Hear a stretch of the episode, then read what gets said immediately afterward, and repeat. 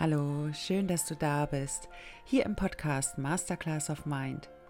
Dein Podcast im Namen der Liebe und rund um das Thema toxische Beziehungen.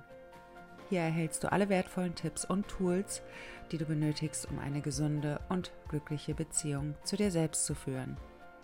Mein Name ist Martina Barmesberger, dein Coach hier in diesem Podcast. Und ich freue mich wieder so sehr, dass du eingeschaltet hast um dir diese Podcast-Folge anzuhören. Und heute möchte ich mit dir über das Thema Bindungsangst oder ist es eben doch Narzissmus? Darüber möchte ich mit dir sprechen, denn oftmals beschäftigen wir uns genau mit dieser Frage, wenn wir spüren, dass in unserer Beziehung etwas nicht stimmt. Wenn der Partner immer wieder auf Distanz geht, wenn er immer wieder Phasen einleitet, die von so viel Distanz, von so viel Kälte, von so viel äh, ja, emotionaler Nichtverfügbarkeit äh, basieren. Und wenn wir diese Phasen immer zu erleben, dann googeln wir auch irgendwann nach dem Partner. Vielleicht erkennst du dich da auch schon wieder. Und ich möchte mit dir ausführlich über dieses Thema sprechen. Und ich wünsche dir nochmal viele wertvolle Erkenntnisse. Ich danke dir, dass du wieder mit dabei bist. Und ich würde sagen, wir starten jetzt gleich. Also Bindungsangst und Narzissmus, das sind zwei völlig verschiedene psychologische Konzepte, die sich eben auch auf völlig unterschiedliche Weise auf zwischenmenschliche Beziehungen auswirken können. Und ich glaube, wir haben alle eine Vorstellung von Beziehungen, wie wir sie uns wünschen, wie sie für uns aussehen darf. Und ich möchte dir auch gerne von meiner Vorstellung erzählen, wie ich mir ja meine zukünftige Partnerschaft auch vorstellen kann. Für mich ist ja meine Vorstellung von Partnerschaft wie folgt. Zwei Menschen treffen sich, begegnen sich liebevoll, voller Vertrauen, ja, voller Respekt und vor allem auch auf Augenhöhe. Ja, sie verstehen sich, arbeiten gemeinsam an, einer, an dieser Beziehung und sie wachsen eben auch so miteinander. Und sie spüren einfach, dass sie zusammengehören. Das ist meine Vorstellung von Beziehung.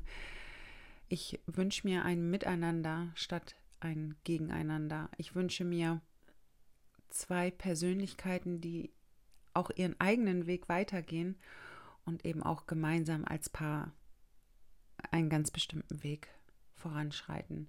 Ich wünsche mir einfach, dass die nächste Partnerschaft, die ich führe, wirklich ja gesund ist, die einfach ja, wie soll ich das mal sagen, wo, wo in Konfliktsituationen wirklich Lösungen gefunden werden, wo nicht diese tiefe Traurigkeit die ganze Zeit ja im Vordergrund steht, sondern ein tiefes Verständnis, ein tiefes Miteinander. Das wünsche ich mir.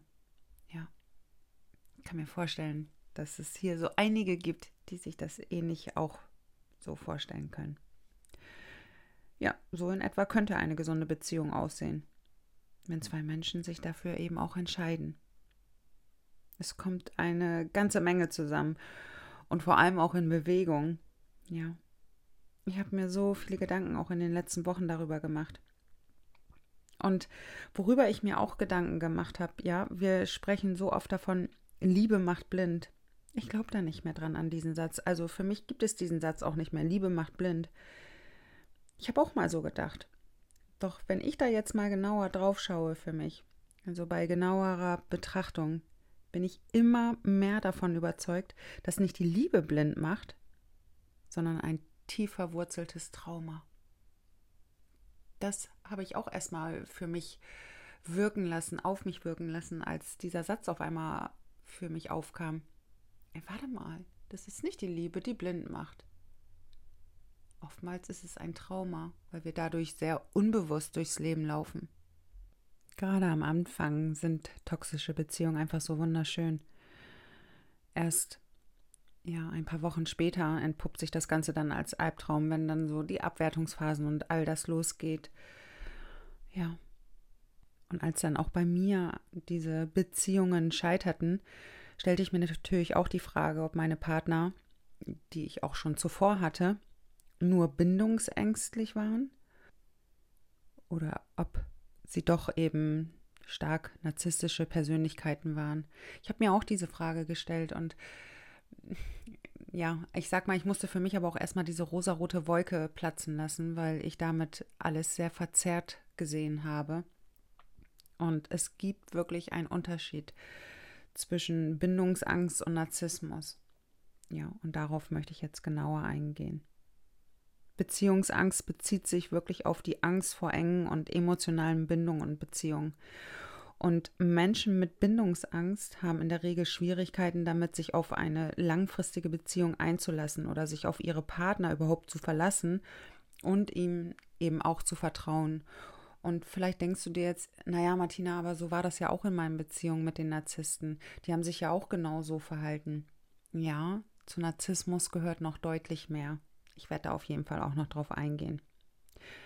Bei Bindungsängstlichen ist es so, dass sie ja oftmals Nähe vermeiden und Schwierigkeiten damit haben, sich emotional überhaupt wirklich zu öffnen.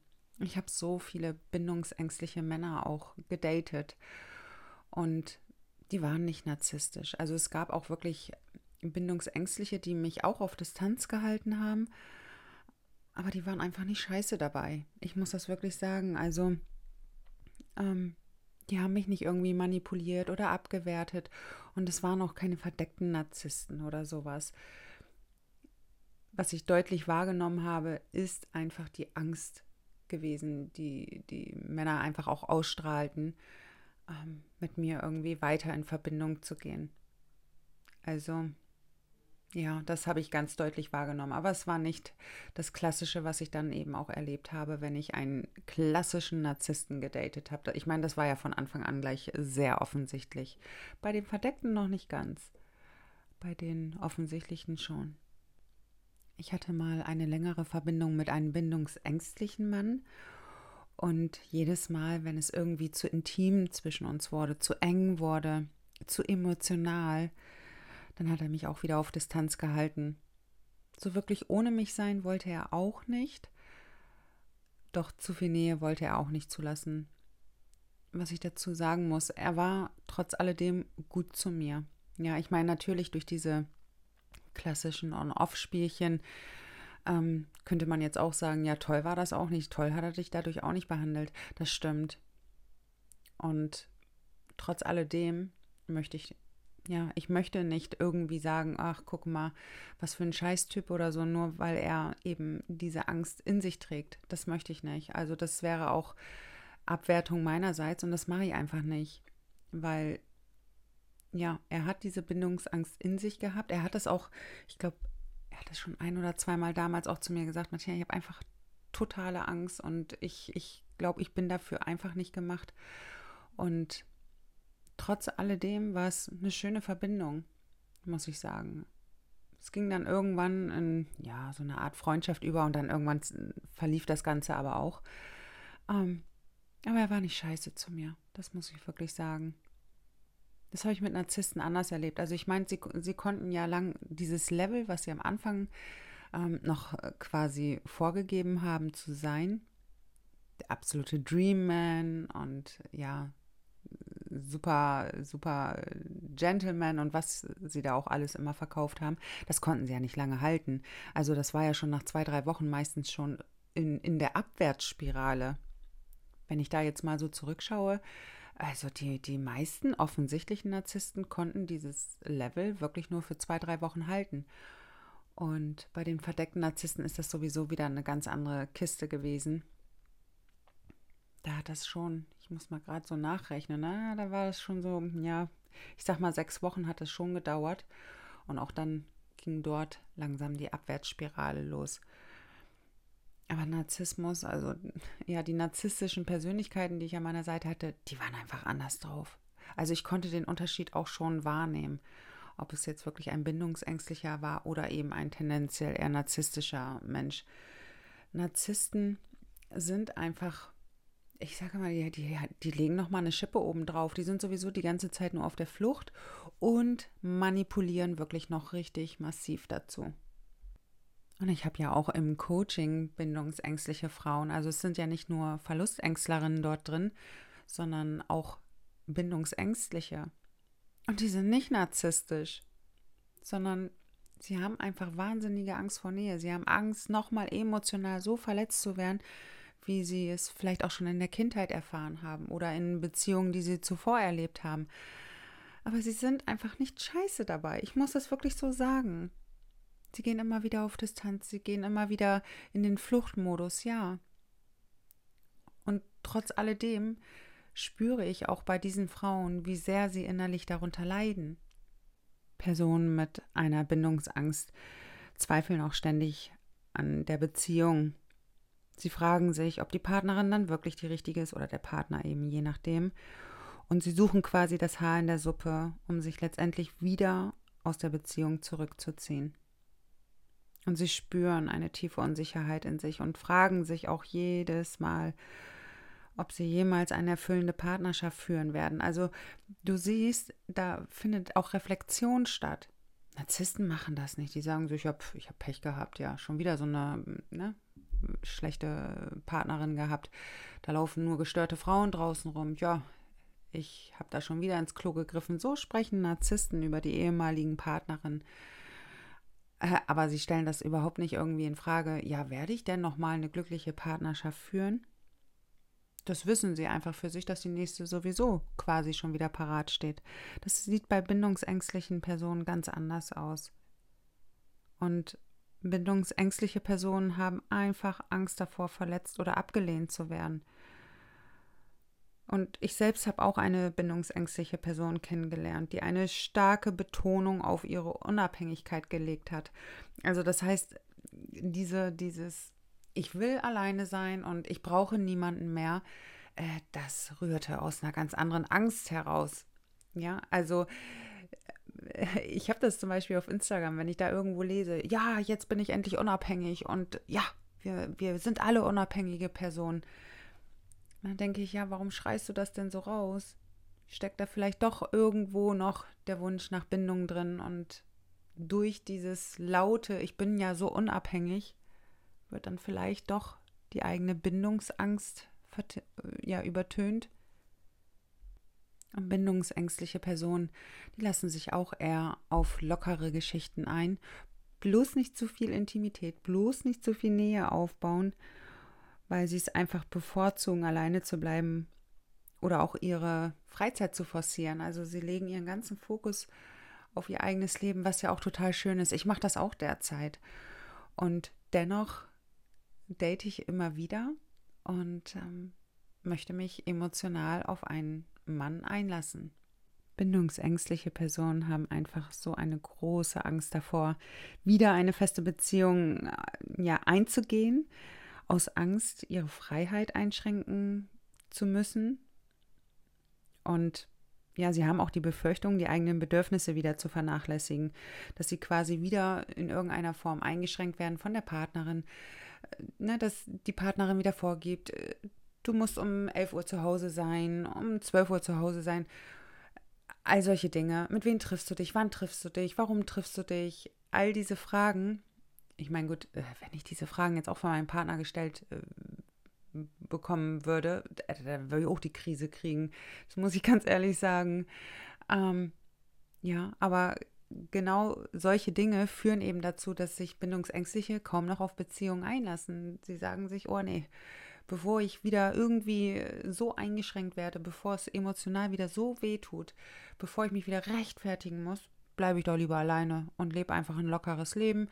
Ich date mich mal ab und zu, ich habe mal ab und zu mit irgendeiner Person Sex, damit ich darauf eben auch nicht verzichte.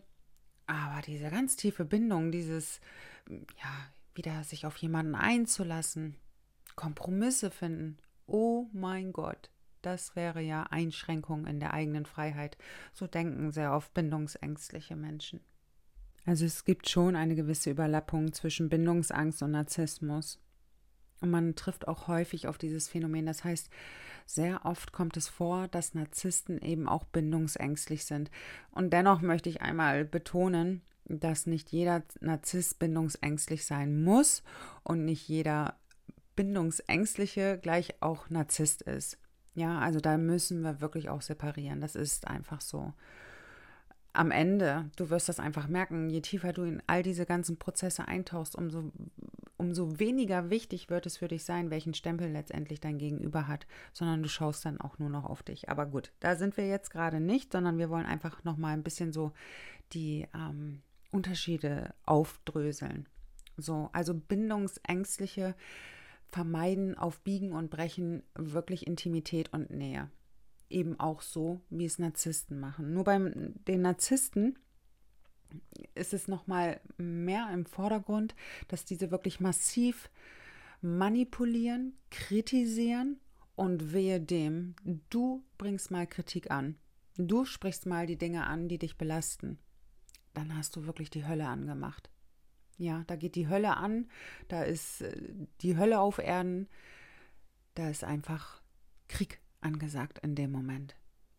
Narzissten sind auch einfach nicht in der Lage, tiefe emotionale Bindungen aufzubauen und stattdessen pflegen sie auch, ähnlich wie beim Bindungsängstlichen, oberflächliche Beziehungen, die vor allem dazu dienen, ihre eigenen Bedürfnisse nach Bewunderung und Bestätigung zu befriedigen.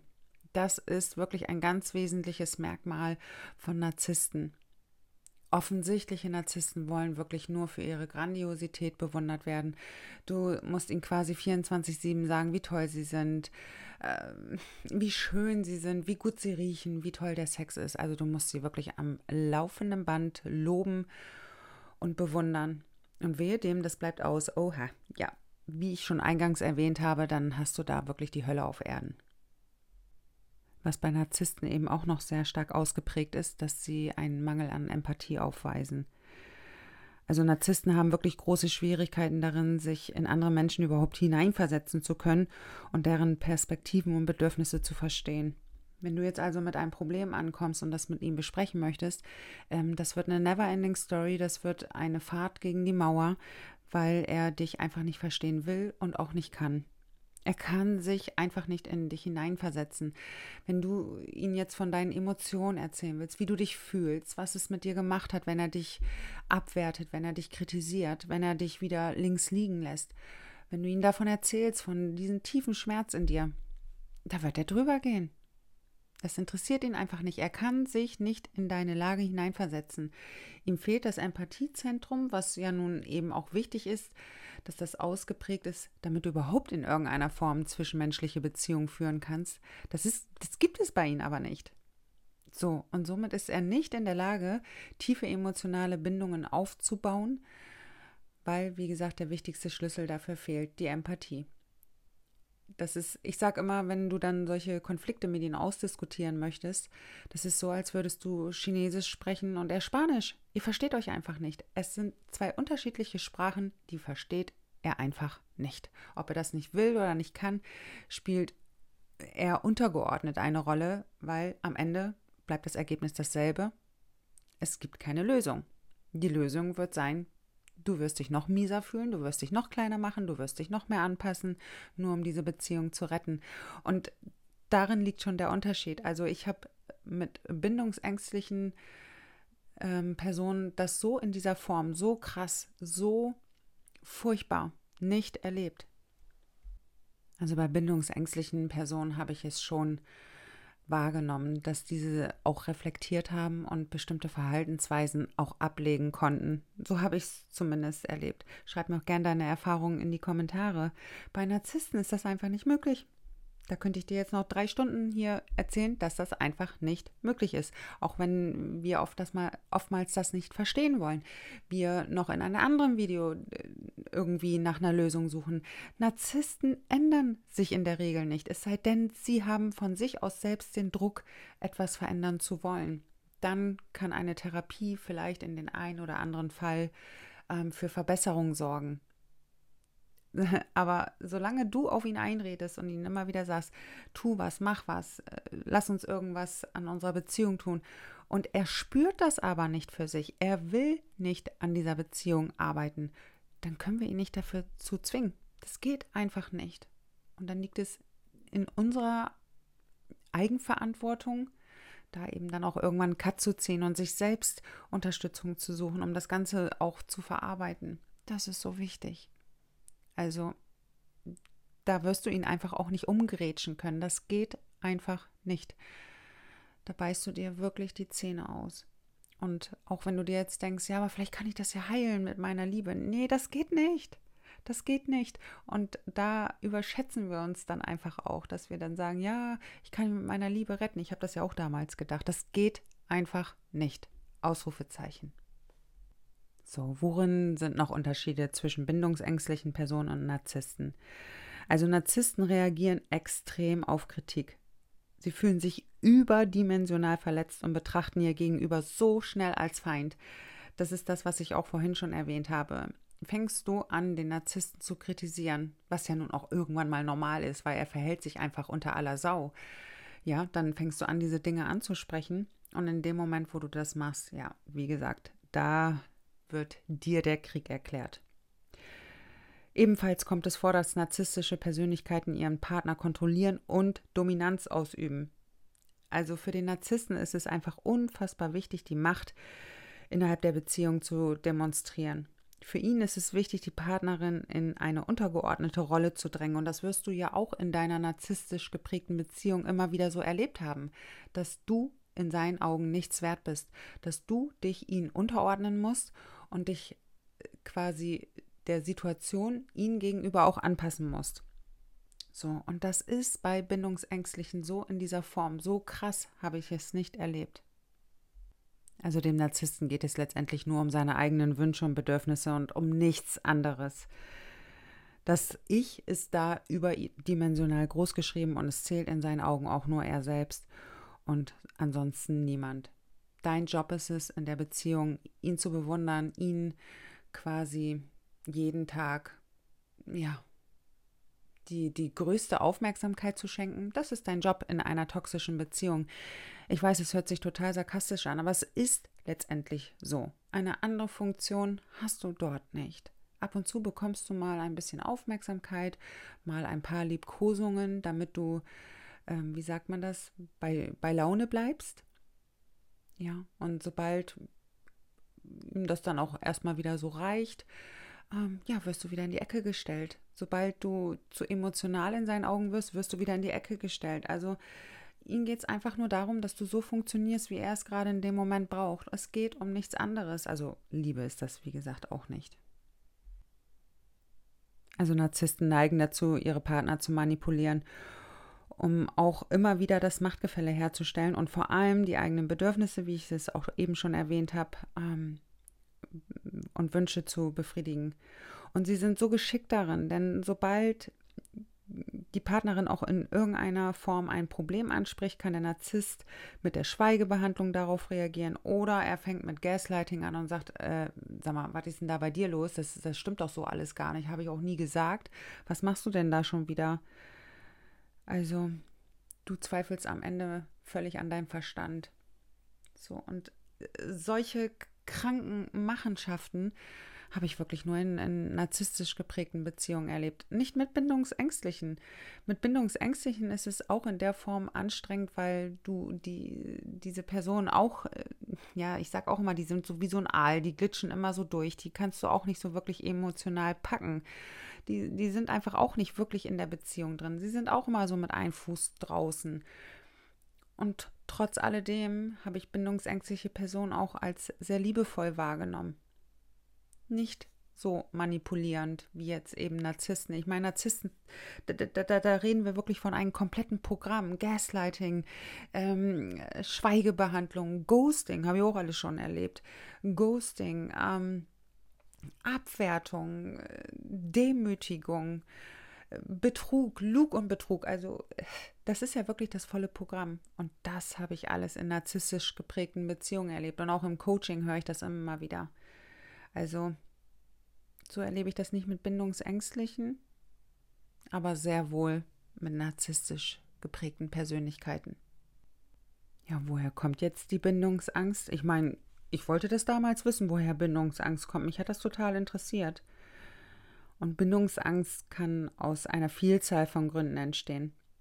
Zum einen aus Erfahrungen in Beziehungen oder Verbindungen, die ungesunde Auswirkungen hatten oder eben auch traumatische Folgen. Und zum anderen können Erfahrungen aus der Kindheit dazu beitragen, eine Bindungsangst zu entwickeln. Oftmals entsteht das durch sehr schmerzhafte Erfahrungen aus ja, vergangenen Beziehungen und es kann passieren, dass man sich danach nicht mehr auf andere so wirklich einlassen kann. Also man hat einfach so große Angst vor weiteren Verletzungen. Und bis zu einem gewissen Grad an Nähe kann man vielleicht noch zulassen, aber auch Persönlichkeitsmerkmale können dazu beitragen, Bindungsangst zu entwickeln. Und hierzu gehört zum Beispiel eine geringe Selbstachtung oder auch ein geringes Selbstwertgefühl. Ja, und jedenfalls kann man bei Menschen mit Bindungsangst beobachten, dass sie Schwierigkeiten haben, mit ihren eigenen Emotionen auch umzugehen. Sie haben einfach Angst vor Nähe und Verwundbarkeit. Und vielleicht fragst du dich jetzt, ja, können sich dann bindungsängstliche Personen ändern? Und die Antwort lautet eindeutig ja. Ja, na klar, können die sich ändern. Und hier spielt natürlich auch ein ganz wesentlicher Faktor eine Rolle. Die bindungsängstliche per Person muss selbst bereit sein, an ihren Bindungsmuster zu arbeiten. Also da muss einfach selbst der innere Druck da sein, hey, ich muss da jetzt was verändern. Ich merke einfach, dass ich mich überhaupt nicht wirklich einlassen kann auf andere Menschen und ich bin jetzt bereit, da etwas zu ändern. Also es bringt nichts, wenn du jetzt auf deinen Partner, der vielleicht bindungsängstlich ist, die ganze Zeit einredest und sagst, hey, du musst dich jetzt verändern, damit die Beziehung funktioniert. Äh, diese Rechnung wird so nicht aufgehen. Also die bindungsängstliche Person muss selbst den inneren Druck verspüren, in die Veränderung gehen zu wollen. Und wichtig ist einfach, dass dir auch klar ist, dass dieses Ganze jedoch Zeit, Geduld und Disziplin und harte Arbeit ist, um diese Veränderung wirklich zu bewirken.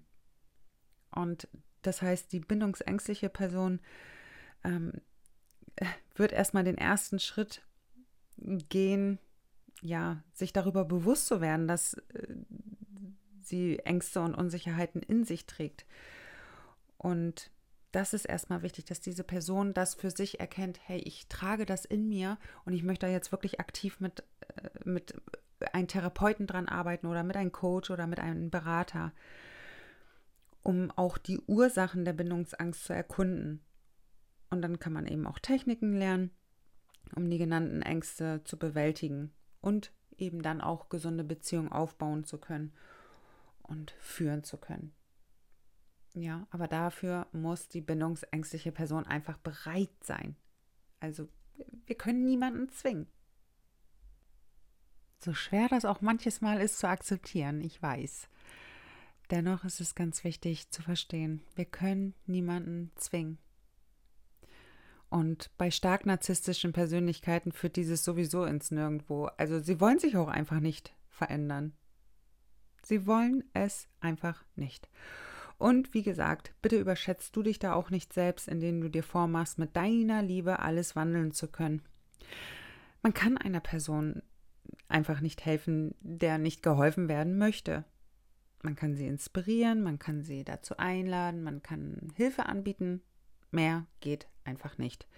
Die Verantwortung liegt in der in jeder Person selbst an sich zu arbeiten oder eben auch nicht. Und vielleicht fragst du dich jetzt immer noch, ja, aber jetzt ist das immer noch nicht für mich genau erkenntlich oder klar erkenntlich. Ist mein Partner jetzt narzisstisch oder ist er ähm, bindungsängstlich? Ich habe dir eben noch die ganzen Manipulationstechniken mit aufgezählt, die Narzissten einfach typisch anwenden. Gaslighting, ähm, Ghosting, Silent Treatment, all diese Manipulationstechniken wenden Narzissten eben auch noch gerne an. Ja, und trotz alledem möchte ich dir nochmal mitgeben, kein Stempel der Welt wird deine Beziehung wandeln. Also es bringt alles nichts wenn du dich die ganze Zeit mit deinem Gegenüber beschäftigst. Also wenn du dich die ganze Zeit fragst, was stimmt mit meinem Partner nicht? Was hat er denn jetzt? Hat er Bindungsangst oder ist er Narzisst? Oder ist er vielleicht doch Verlustängstler? Was stimmt mit meinem Partner nicht? Ähm, du, du, du läufst im Kreis. Du kommst nicht weiter.